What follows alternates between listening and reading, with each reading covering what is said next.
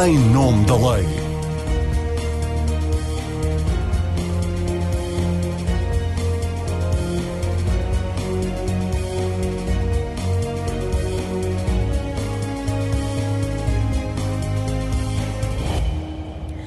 Segunda vaga da Covid-19 apanhou em cheio as cadeias portuguesas. Tanto quanto é público, há dois focos principais. O maior na prisão feminina de Tires, onde há pelo menos 158 pessoas infectadas.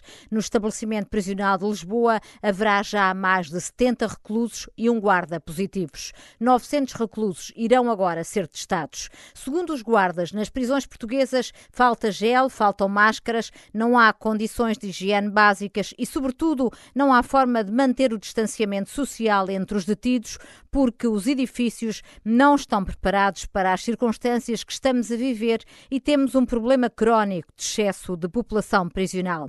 De resto, foi essa a razão que levou o governo, durante a primeira vaga, a anunciar um regime excepcional que permitiu a saída de mais de 2 mil presos para evitar uma catástrofe nas cadeias. Nessa altura, a contaminação era residual, apenas dois funcionários e um preso infectados, ao contrário do que acontece agora. E, no entanto, a Ministra da Justiça revelou esta semana no Parlamento que não vai apresentar mais nenhuma proposta para libertar pessoas das cadeias. Porquê? Pergunta o Diretor-Geral da Reinserção e Serviços Prisionais. A primeira experiência não teve o resultado esperado? A sua introdução eh, longa dá para uma tese e em alguns casos para, para sublinhar o que diz, noutros para contestar. Uhum. A forma Faça como, ao favor. A forma como entra apanhou em cheio, uh, que a segunda vaga apanhou em cheio. Repare, temos uh, eh, 49 estabelecimentos prisionais, temos dois surtos ativos em dois estabelecimentos eh, prisionais e temos, eh, ao todo, 327 casos ativos em todo o estabelecimento, em todo o sistema prisional, com cerca de 11 mil reclusos e cerca de 8 mil funcionários. Portanto, temos que pôr as, as coisas na dimensão própria, sendo certo que estamos a lidar com um inimigo insidioso, com uma vitalidade e com uma capacidade de se reproduzir que é coisa nunca vista, uhum. e, portanto, declarações que façamos hoje, eh, enfim... No minuto seguinte podem no estar minuto seguinte, onde é que nós nos agarramos? Aos planos de contingência. Mas eu já lhe Fomos podia... dos primeiros a uhum. implementar e que têm funcionado. Eu já lhe vou dar a oportunidade para explicar tudo isso, mas pedia-lhe uma resposta à pergunta que lhe, que lhe coloquei um, logo a seguir a essa, a essa introdução. Um, Porquê que uh, uh, desta vez não se pensa na libertação de, de, de mais detidos, ao contrário do que aconteceu da primeira vez? Não resultou essa experiência? A Inspetora-Geral das Prisões em França tinha em outubro, em 20 de outubro, o comentário de que a administração penitenciária eh, superou tão bem a primeira vaga só com três clusters em junho nós não tivemos nenhum em junho e neste momento temos 35 clusters. Eu fui ver informação atualizada, há 55 clusters de Covid nas cadeias, nas cadeias francesas. Bem, quando uh, começámos a perceber o que aí vinha, fomos dos primeiros, com o apoio da tutela, fomos os primeiros a fazer uma campanha muito importante junto de decisores e de pessoas com influência na sociedade portuguesa, uhum. desde uh, a Igreja Católica, a cientistas, a Associação Sindical de Juízes, sempre em, em, em consonância com a tutela, uh, com o Sr. Bastonário, a quem, a quem me enderecei também, uh, pedindo ajuda, porque percebemos que era preciso orientarmos para uma medida muito difícil do ponto de vista uh, da comunidade, em tempos de populismo penal, é muito difícil dizer às uhum. pessoas temos que pôr reclusos na rua. E recordar-nos-emos todos que não houve consenso político alargado. Uhum. Foi matéria de querela política. Contudo, a medida avançou. A medida permitiu pôr cerca de 2 mil reclusos na rua. As estatísticas Space dizem assim: Portugal é o quarto país da Europa que pôs mais reclusos na rua. Quando estou a dizer de, pôr reclusos na rua, cuidado, não é libertar sem, sem critério. Uhum. Pessoas que tinham penas baixas e que foram. Não, nem se justificaria em rigor que estivessem, que estivessem na prisão. Pessoas que estavam a dois anos do fim da pena e que foram uh, perdoadas, e há uma série importante, um número importante, cerca de 700 reclusos, que ficam com uma medida muito original, criada uh, dentro do sistema, sugerida dentro do sistema prisional português, com o apoio da Provedoria de Justiça, que foi outra entidade importante nesta, nesta luta, que é pôr reclusos em casa, a aguardar. Uhum. Isso permitiu-nos eh, gerir os espaços que tínhamos, permitiu-nos continuar a dar as saídas eh, autorizadas aos reclusos, jurisdicionais, este curta duração. A literatura diz que nesta pandemia, de uma forma geral, os direitos dos reclusos têm sido atrocidades. E nós procuramos preservar isso. Para isso precisávamos dos espaços. Bem. Oh, doutor, mas, que é, mas o, o, que eu ouvi é que retiraram-se de facto estes 2 mil detidos de algumas cadeias, mas não houve depois uma redistribuição de forma a que uh, não houvesse cadeias com tanta sobrelotação prisional. Isso não corresponde à, à, verdade? Não, não corresponde eh, de todo à verdade. Temos uma dificuldade na cadeia de, de Custóias, que está acima dos 100%, mas de uma forma geral, a lotação dos estabelecimentos, e principalmente nos grandes, a lotação dos estabelecimentos prisionais eh, está abaixo dos 100%. Se me falar dos, dos pequenos eh, estabelecimentos prisionais, é um problema do parque penitenciário português. Temos muitos estabelecimentos prisionais pequenos com lotação a 120 e a 130, mas estes 120 e 130 às vezes são 10 reclusos a mais acima da lotação. É preciso perceber a realidade do sistema prisional português. Bem, gerimos, uh, uh, vamos chamar entre aspas, a libertação dos reclusos, temos gerido os espaços, temos permitido fazer as quarentenas e até desculpa a expressão, até a meia hora atrás, o sistema prisional tinha dado uma resposta tão excelente que fomos selecionados pelo ISCTE para uma política de mérito, para políticas de mérito no âmbito de políticas públicas e, e permitiu-nos aguentar este embate. Hum. Veja, veja, porém, o que está a acontecer em, em França, uh, veja o que está a acontecer na sociedade portuguesa, que estamos com os piores números uh, assustadores, e já agora, eu, eu, eu termino já, deixe-me só fazer uma breve resenha. Não vou falar dos Estados Unidos, onde há 169 mil reclusos com Covid, dos quais 1.363 mortos, porque os Estados Unidos Sim. é uma realidade à parte. Mas a Inglaterra tem 630 uh, reclusos infectados com 23 mortos. A França tem 55 clusters e tem uh, também vários mortos. A Itália teve motins em 24 cadeias, teve motins em 24 cadeias, 6 mil presos amotinados, 13 mortos, várias evasões, sequestros. Bem. Portanto, doutora, resumindo, resumindo e concluindo esta primeira parte, porque temos que concluir, eh, que tirar aqui uma conclusão do que, do que disse aqui. Não se opta nesta segunda vaga por uma nova uh, vaga de libertação de detidos porque entendem que não é necessário acontecer. É isso mesmo. Precisamente, uhum. é isso mesmo. Uhum.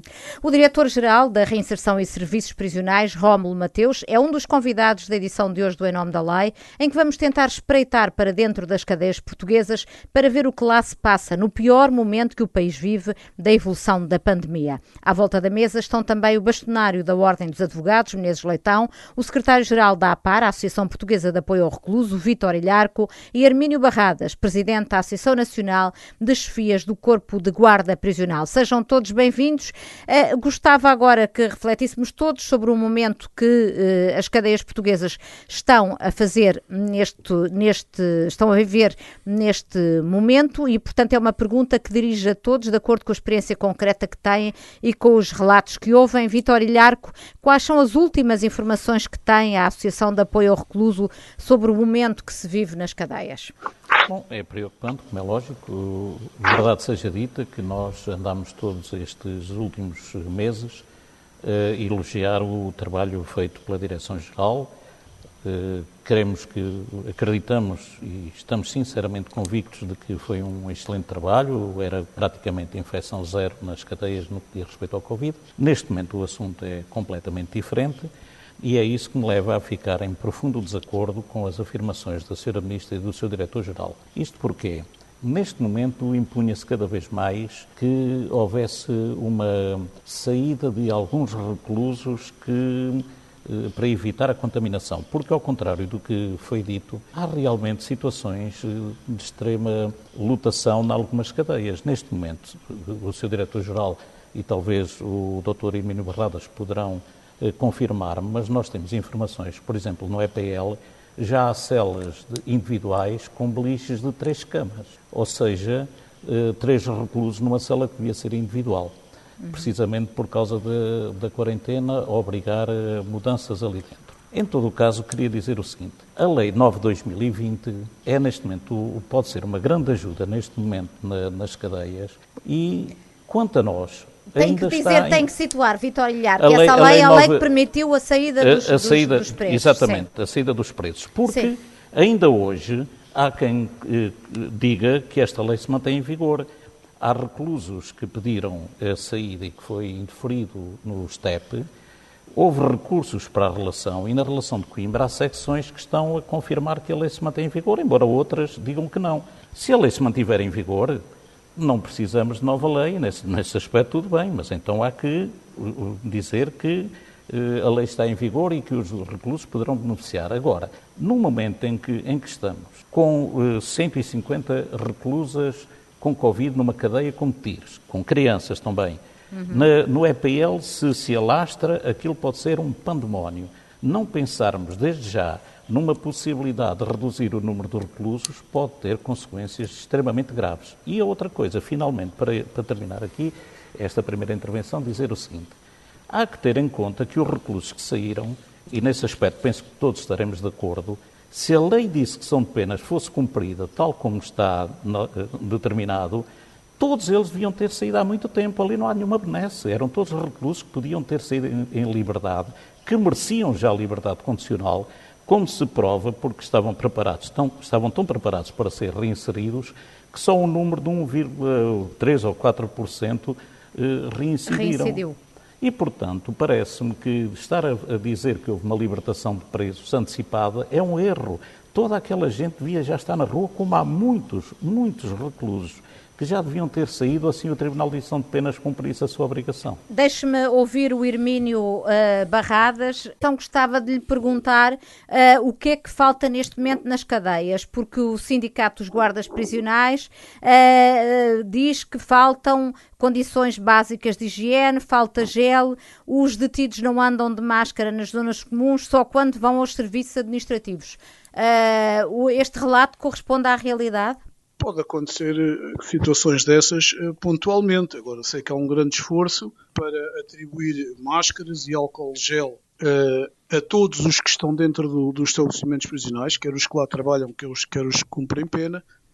Uh, contudo, não há um sistema perfeito e, e certamente haverá, haverá deficiências de diversa ordem que podem causar pânico ou não, mas... Uh, mas é mas tudo... qual é que é a sua experiência, a sua experiência pessoal, em todas as prisões por onde, por onde tem, tem andado, imagino que sendo membro desta associação uh, vai, vai vendo o que é que se passa na, na, na, realidade e a partir dos relatos que recebe dos seus associados, o que é que lhe dizem sobre a existência de, de condições uh, de, para evitar a disseminação da Covid dentro das cadeias? Bom, parece que perdemos o, parece que perdemos aqui o, o contacto. Uh, Menezes Leitão, o, o, bastonário, qual é o relato que tem de advogados dos detidos e dos contactos que tem estado a desenvolver pessoalmente nos últimos dias sobre a situação neste momento nas, nas cadeias?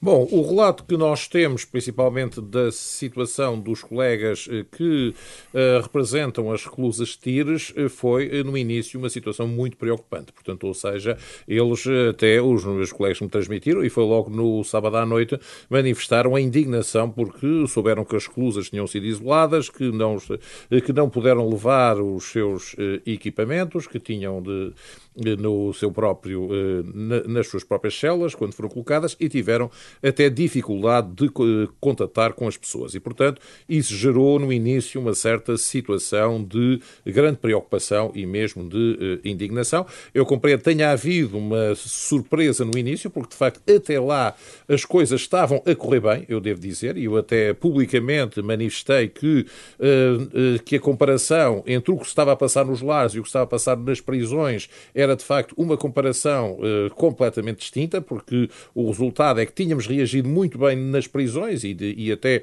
com bastante eficiência na aplicação dessa lei, enquanto nos lares estava-se a passar tudo o que se passa agora.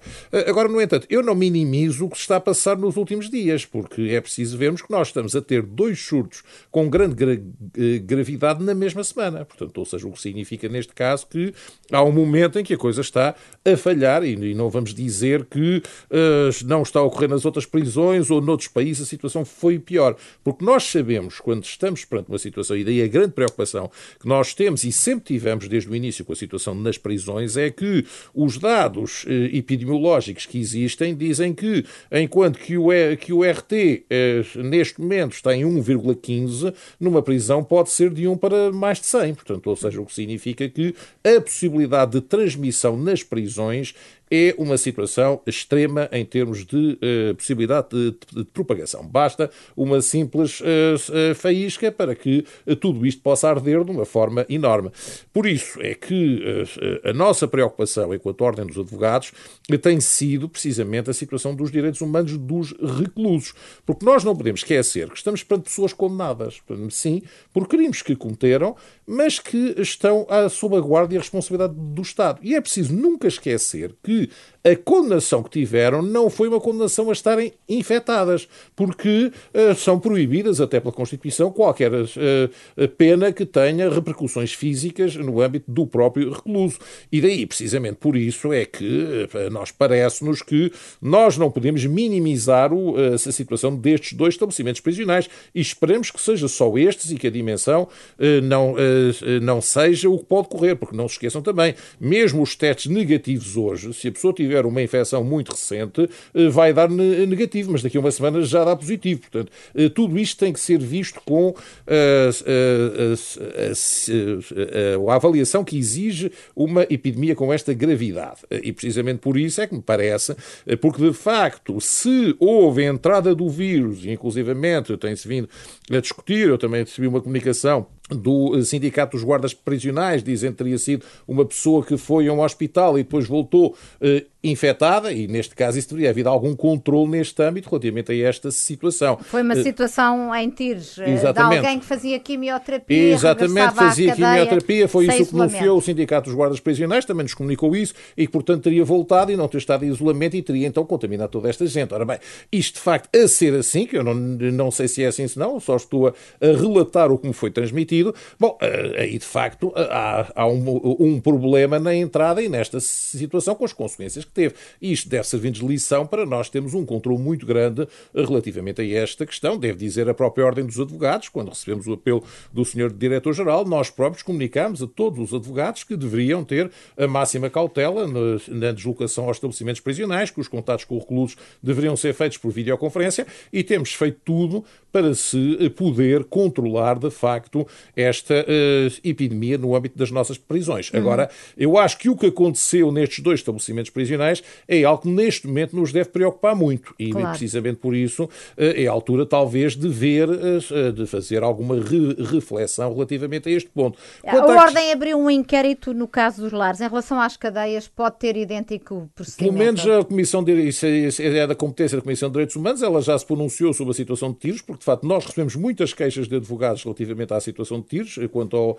quanto ao estabelecimento prisional de Lisboa, só nos foi comunicado após após esta informação que ocorreu na, no âmbito da comunicação social, mas em qualquer caso é manifesto que a nossa Comissão de Direitos Humanos avalia todas as situações de direitos humanos que existem e, naturalmente, que avaliará o que está a ocorrer no âmbito das nossas prisões. Devo dizer que, em qualquer caso, isto tem vindo a preocupar muito os advogados, porque, como se disse, há sempre, neste momento, nós temos uma situação em termos de desafio que é a nossa responsabilidade enquanto comunidade política. Porque que uhum. uh, o Estado, de facto, estabeleceu as condenações e as pessoas uh, têm que cumprir essas condenações. Mas temos um problema, é que a condenação não é uma condenação à pessoa ficar infectada. E isso é a responsabilidade do Estado evitar a todo o custo. Senão, uhum. o próprio Estado pode entrar em responsabilidade civil. Uh, e daí a nossa preocupação quanto a estas questões. Uhum. Rómulo Mateus, como é que responde a estes relatos que acabou de ouvir, a estes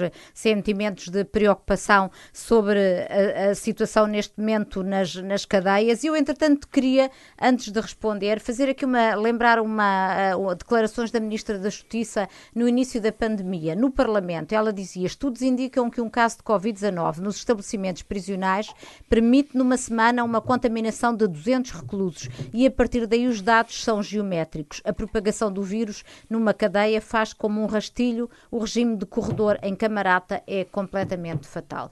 Bem, essas declarações têm fundamento científico e têm hoje comprovação eh, nos dois surtos com que estamos a lidar, que nunca ninguém me ouviu minimizá-los, procurei foi situá-los no, no, no, conjunto do sistema prisional eh, português. Uhum. Mas eu gostava de ir detalhadamente a tiros, porque hum, apercebi-me de uma série de comentários eh, públicos e de artigos de gente com responsabilidade que a mim me causam indignação. O Sr. Bastonário falou de indignação, eu Faça favor. também tenho o meu direito à indignação. Deixe-me só dizer que o Sr. Vitor Ilharco tem razão. A Lei 9 de 2020 está em vigor. Eu continuo a assinar eh, para reclusos que reúnem as condições e licença de saída administrativa extraordinária. Ainda recentemente assinei 9, 10 saídas. A lei está. Mas só para esses casos. Aqueles que reúnem as condições para a licença de saída administrativa extraordinária e eu, eu tenho, sou informado que os tribunais continuam a aplicar o perdão de dois anos. Portanto, eh, é verdade, eh, quer dizer, aquele grande impacto, aquele grande fluxo inicial de saída não se repete, porque agora o sistema acomodou esta lei e vai, e, e, vai, e vai gerindo esta lei. Os, os serviços prisionais também, como lhe digo, licença de saída administrativa extraordinária, umas tenho que rejeitar, eh, outras, outras tenho, tenho, tenho autorizado.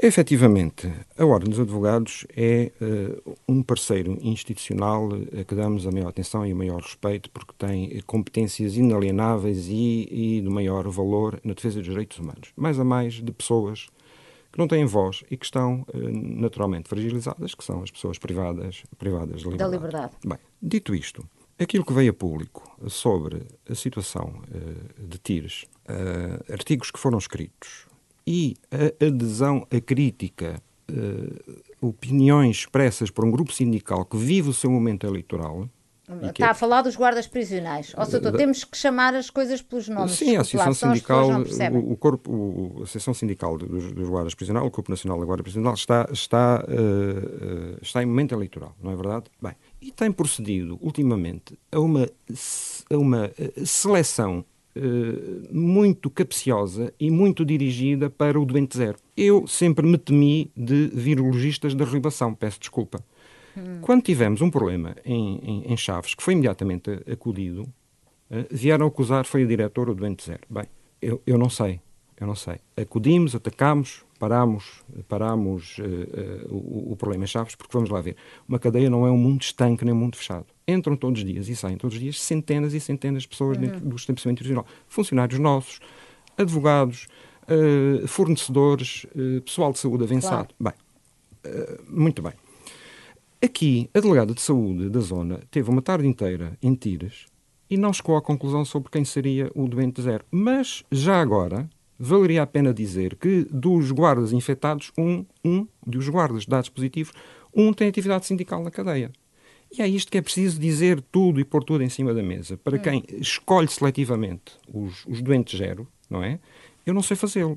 Eu sei é olhar eh, para o programa que tenho, para o plano de contingência, e depois dizer o plano aqui falhou, o plano aqui não, falhou, não funcionou, Indo ao EPL, mas já volto a tiros. Sim. Indo ao EPL, senhora Bastonário, tenho aqui uma notícia que me agrada, que me agrada muito. A ala H, a ala H estão testados uh, 87 reclusos, a ala tem 88, vieram todos negativos. Isto quer dizer que o sistema de compartimentação em que o EPL funciona, aqui parece estar a funcionar. Eu sei, eu sei eu sei que estes negativos hoje vão ser repetidos amanhã e podemos ter surpresas desagradáveis.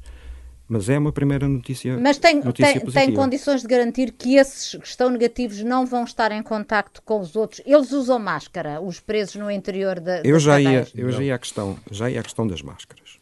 Deixe-me falar de TIRS. TIRS, as pessoas não se percebem. TIRS é uma monumental operação de logística levada a cabo pelos serviços prisionais em 24 horas destinada a matar à nascença uma coisa feia que estava lá dentro, que é um surto. E, portanto, chamámos o pessoal do Hospital Prisional, que se desdobrou, que se desdobrou hum. uh, para, para tiros. Tivemos que separar as, as reclusas, tivemos que esperar os resultados, tivemos que ir separando, levar as reclusas de um sítio para o outro, as positivas para um pavilhão, as negativas para o outro, as pessoas que ainda não sabemos se estão positivas ou negativas, não os podemos misturar. E as pessoas não vão sozinhas. Podem não levar os aparelhos todos, mas têm que levar a roupa, têm que levar uma série de coisas. E, portanto, esta monumental operação de logística demorou um dia, implicou, obviamente, atrasos na distribuição de alguns produtos de higiene, eh, de água. Eu eh, tive que, eh, as reclusas que estavam na cozinha de Tires, onde uma funcionária da empresa deu positivo, eu tive que tirar as cozinhas, de, de, as, as reclusas que trabalham na cozinha de Tires, e isso levou há atrasos na distribuição de comida que ainda não estão totalmente regulariza regularizados. Uhum. Mas nós demos imediatamente toda a atenção médica. Eh, por exemplo, eu, nós temos uma enfermeira 24 horas por dia em tiros com os cinco bebés, dos quais dois, dois estão infectados. Estes bebés estão sob permanente, eh, permanente atenção e dizem-me que as enfermeiras não os levam para casa porque os bebés estão, estão com a mãe. As reclusas de tiras todos os dias são medidas por três vezes as eh, oximetrias. As que estão infectadas. As que estão infectadas, as que, estão, as que estão positivas. A medicação é dada pelas enfermeiras. Os enfermeiros estão a fazer um trabalho que é muito importante, que é um trabalho de educação para a saúde, porque foi dada a lexívia e a lexívia estava a ser usada em excesso. Portanto, veja, todas estas coisas. Nós, todos nós uh, podemos imaginar o trabalho hercúleo que é preciso fazer e o setor naturalmente tem um problema crónico, não só de sobrelotação, mas de falta de, de falta de meios humanos, nomeadamente nas, nas um, cadeias. Não temos um problema crónico de sobrelotação não hum. tínhamos, quando uh, introduzimos a vigilância eletrónica, tirámos cerca de 2 mil pessoas de, de, de, das cadeias, temos um programa de vigilância eletrónica dos mais robustos do mundo e dos mais fiáveis, e baixámos dos, dos 100% de lotação. E neste momento ainda mais baixamos. Sim. Neste momento ainda mais baixamos. Perguntou-me perguntou-me pelas máscaras. Sim, uh, os pelo... presos andam, não andam com máscara. Porquê? Seguimos as orientações eh, da Organização Mundial de Saúde que diz as máscaras são utilizadas em sítios públicos uh, onde haja transmissão de vírus na comunidade. Bem, a zona prisional não, não encaixa nesta definição. O que é que optámos por fazer? Optámos por garantir que todos os que vêm de fora e que entram na, na zona prisional usam máscara e, e, e viseira também para os, para os guardas prisionais.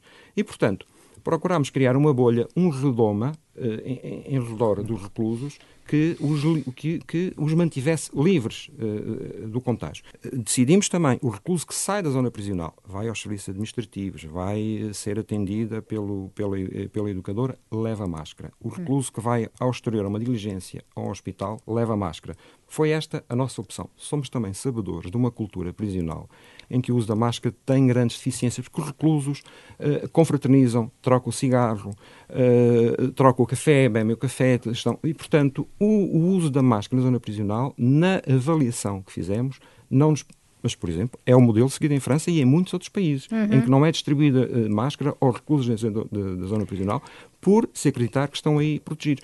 Obviamente que nesta situação podemos, podemos ter de, de, rever e podemos ter de avaliar, porque não temos a pretensão de ser perfeitos e, e temos juízo crítico, naturalmente. Oh, Soutor, uh, o Soutor anunciou uh, testes a cerca de 900 reclusos no EPL depois de ter sido detectado o, este, este surto no, no, no, estabelecimento prisional de Lisboa.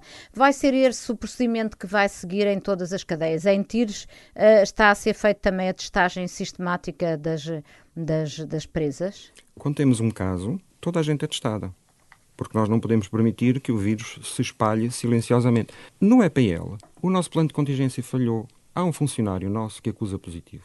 Imediatamente são as campanhas de alarme. Onde é que este funcionário trabalhava? Nos serviços clínicos. Vamos testar os serviços clínicos. Cinco positivos. Porém, há um, uma pessoa que trabalhava aqui e agora está na aula. Vamos testar as alas todas. E, portanto, é, ao fim e ao cabo, o critério do rastreio epidemiológico que a DGS eh, faz na sociedade que nós fazemos com os nossos reclusos. E é isso que, até agora, tem permitido mas o sistema não é perfeito e lidamos com um inimigo muito difícil, muito difícil de, de, de, de prevenir. Menezes Leitão, uh, sei que já percebi pelo, pelo seu Fácios que, que queria, queria intervir. Sim, Faça a questão que se coloca é esta. Uh, enfim, eu compreendo todas as dificuldades que existem e, como disse, da nossa parte sempre houve a máxima uh, disponibilidade para colaborar com a Direção-Geral. Mas, enfim, há aqui coisas que eu acho que deviam ser alteradas. Desde logo, a questão das máscaras é uma delas, porque, por exemplo, eu tive muitas queixas de advogados que se reuniam com os clubes e que os clubes chegavam lá se, sem máscara. E só o advogado é que tinha máscara. Ora, eh, toda a gente sabe que no quadro destas situações eh, a máscara tem que ser bilateral, porque se, senão não faz sentido absolutamente nenhum. Porque nós, quando pomos a máscara, protegemos essencialmente aos outros, não a nós próprios. Ora, o que é que sucedia? Muitos advogados me vieram queixados e nós temos, vamos para a reunião com os presos e nós temos que trazer uma máscara para dar aos presos para a nossa reunião com eles. Ora, isto é algo que, a meu ver, devia ser corrigido, porque porque eu admito que seja difícil fazer a confraternização dos preços com as, eh, com as máscaras, como aqui foi dito. Agora, eh, acho que há alturas em que os preços têm que ter máscara e, portanto, esta situação de dizer temos aqui um princípio que não usamos máscara para os preços porque estamos, só nos preocupamos com os que vêm de fora, eu acho que isto é, uma, que é algo que, que, a meu ver, a, a Direção-Geral deveria corrigir. E quanto ao caso Tires, eu devo dizer, o caso Tires, eu compreendo também a dificuldade que houve e a mudança e a velocidade com que isto tem que ser feita, mas uh, nós estamos a deslocar pessoas. Ora, as pessoas têm que uh, ser deslocadas em termos humanos, não é por isso simplesmente pegar nelas e tirá-las dali e deixá-las num sítio onde não tem água, que não tem contacto. Por exemplo, nós temos muitas queixas das pessoas que ficaram sem água horas e horas e, uhum. e, e sem comida, mesmo que se façam os testes. A verdade é que é essencial a qualquer doente ter água e comida a horas. Portanto, isto é um fator. Posso dizer, bem, ocorreu só um dia, pronto, mas só o fato de ocorrer este dia. Imagine se uma pessoa está numa cela, num lugar assim, dizem está infectado e depois é tirado e colocado noutro sítio, noutro pavilhão, onde não há água, não há, eh, não há comida, nem lhe trouxeram quase tudo o que tem. Isto é algo que, de facto, enfim, nós devíamos ter evitado, porque, independentemente, eu compreendo que haja imediatamente um sinal de alarme e tocam as campainhas, como aqui se diz, quando existe uma situação deste género. Mas a deslocação de seres humanos, apesar de estarem na prisão, a meu ver, tem que se processar uh, de uma forma que não, porque senão o resultado é que nós tiramos todos os presos a correr, mas o resultado é que criamos uma situação em termos de angústia, em termos de stress, em termos de choque, uh, que foi bastante grande. E deve-se dizer, enfim, eu compreendo que as pessoas possam sentir indignadas por verem os relatos, mas estes relatos correspondem às denúncias que os nossos colegas receberam. E devo dizer, eu tive esse, esse contacto no sábado à noite e o, o contacto foi os colegas estão indignados, portanto, ou seja, com a situação das reclusas neste momento. E, e por isso, daí, eu, eu, como disse, eu compreendo as dificuldades que existem, todos nós estamos a passar imensas di, dificuldades. Mas também, eu acho que o tratamento dos infectados com, com o Covid tem de ser um tratamento do mais humano possível. Humano possível e claro. isso é algo que talvez, neste caso de tiros, tenha falhado. Já não tive queixas do estabelecimento prisional de Lisboa, por exemplo, uhum. mas Deixa... uh, colocando aqui. E daí haver essa, de facto, por vezes, essa reação. Uh, mas as pessoas uh, também têm o seu direito à indignação quando se, se, queixam de, de, quando recebem este tipo de relatos. Vitor Ilharco, para evitar uma catástrofe nas cadeias portuguesas, o que é que importa fazer? Do seu ponto de vista, a questão da máscara deve ser reequacionada? que, outras, que outras medidas, do seu ponto de vista, é preciso tomar para evitar a, a disseminação da doença no interior das cadeias? Olha, em primeiro lugar, devíamos deixar de usar meias palavras e pôr toda a verdade em cima da mesa, como muito bem disse o seu diretor-geral. Nós somos a favor da máscara, embora uh, saibamos que alguns guardas prisionais são contra até por medidas de segurança. Até a certo ponto nós aceitamos isso. Mas há aqui eh, questões de segurança por eventuais agressões ou coisas do género. Mas temos que ponderar. Será mais eh, prejudicial uma ou outra agressão, que obviamente nós criticamos veementemente, ou a possibilidade de o eh, Covid se espalhar? E, portanto, quem de direito terá que ponderar qual será o menor risco. Pessoalmente, somos a favor das máscaras. O problema que, que aqui se põe, e agora para falar das meias palavras, é o seguinte. Nós achamos que a Direção-Geral e provavelmente o seu diretor-geral não pode dizer isto, mas eu vou dizer, a Direção-Geral não pode fazer milagres. O Orçamento-Geral do Estado deixa a Direção-Geral dos Serviços Prisioneiros do Ministério da Justiça no finzinho de tudo. O preso é considerado um cidadão de segunda. Não há meios para, para dar nas cadeias o essencial. Não há. Portanto, não, não, não estamos com, com, com invenções. Uhum. A, senhora, a senhora Ministra da Justiça, eh, no meu entender, eu tenho uma admiração enorme por, por, este, por esta Ministra da Justiça e por, por esta Direção-Geral, que mudou em muito o que havia antigamente, mas a verdade seja dita que há, por vezes, eh, os políticos em Portugal têm que pôr a sua consciência acima da possibilidade das eleições, dos populismos, isto de dizer que a população pode não gostar de ver libertar reclusos. Se calhar vão, vão, as cadeias vão ficar mais vazias, os reclusos não irem para casa, mas irem para os cemitérios. Talvez seja esta a solução. Eu digo o seguinte: eh, nem seria preciso nenhuma medida extraordinária a não ser esta. O Tribunal diz que são penas cumprir escrupulosamente a lei, ou seja, dar a possibilidade dos reclusos mostrarem que estão no caminho certo para a reabilitação e irem a casa ao quarta pena, e em liberdade condicional ao meio da pena. Não acontece, as cadeias estão uh, sobrelotadas, por causa disto. Entretanto, eh, nós, por exemplo, eh, estamos agora a fazer uma petição, conseguimos 20 mil assinaturas, estamos à espera de ser recebidos na Assembleia da República, no sentido de conseguirmos um perdão de penas que já não há desde 1999. Teremos agora uma reunião com, com o Sr. Bastonário para ver se a Ordem dos Advogados nos acompanha nisto. Mas, ainda voltando à Sra. Ministra, quando diz que há uma infecção numa cadeia, alastra numa semana para 200, em Alcoentre já há infectados na cadeia escola de Leiria há infectados e, portanto, eh, se essa proporção seguir, cuidado. Repetindo, temos a maior admiração pelo trabalho que esta Direção-Geral fez e então, a nível da saúde, não se fala, acabaram com as hepatites na cadeia, por exemplo, e estava a ter um trabalho exemplar na. Oh, Vitor Ilhar, conclua, conclua. Sim, para concluir é só isto. Hum. Em todo o caso, temos que eh, ter este ponto, em, em, em primeiro lugar, acima de tudo a consciência acima dos votos. Uhum. Neste momento, o que é importante é libertar alguns reclusos que já deviam estar na rua há muito tempo, deixar as cadeias mais vazias é a única maneira de combater a pandemia que se alastra nas cadeias. Irmínio Barradas, porquê é que os guardas são contra uh, o uso generalizado da máscara por parte dos presos? Quer explicar? Isto será certamente uma, uma consideração do, do Sr. Vitor Ilharco, que, com todo o respeito, mas não, os reclusos não usam máscara por determinação de, de, das normas de, de quem de direito, não por todas as razões e, e, mais algumas que foram avaliadas, alguém entendeu que os reclusos não, não, deveriam, não deveriam usar máscara, mas também em termos de operacionalização eh, não estou a ver os reclusos eh, andarem todos com máscara, porque isso parte de uma iniciativa individual e não se pode usar eh, qualquer tipo de coercividade para, para obrigar um recluso a, a, andar com uma máscara se ele não tiver a própria consciência que, que o deve fazer. Sim. Também temos muitas dificuldades dessas na sociedade civil, nos cidadãos nos reclusos, eh, certamente seria muito mais difícil de, de o praticar. Sim, mas não, não, vejo, nem, nunca ouvi tal coisa de dizer que os guardas não querem que os reclusos andem com máscara. Ou, ou nunca, isso para mim é novidade. Uhum. Uh, volto volto a, a, a questionar uh, Rómulo uh, Mateus sobre a situação da Covid nas cadeias, porque ouvimos aqui o Vitório Ilharco falar em duas outras cadeias, nomeadamente em Alcoentre, onde também há casos de Covid. Doutor, para clarificar, onde é que há neste momento casos em que dos 49 estabelecimentos prisionais que Portugal tem, onde é que neste momento há casos de, de, de Covid? Em quantas cadeias? Com certeza, mas permita-me que manifeste aqui a minha eh, renovada oposição ao Sr. Doutor, mas não volta à mesma questão, não, não temos mas é que tempo. foram ditas, uh, permita-me, imprecisões graves. As reclusas não ficaram sem água porque todas as celas têm água de torneira.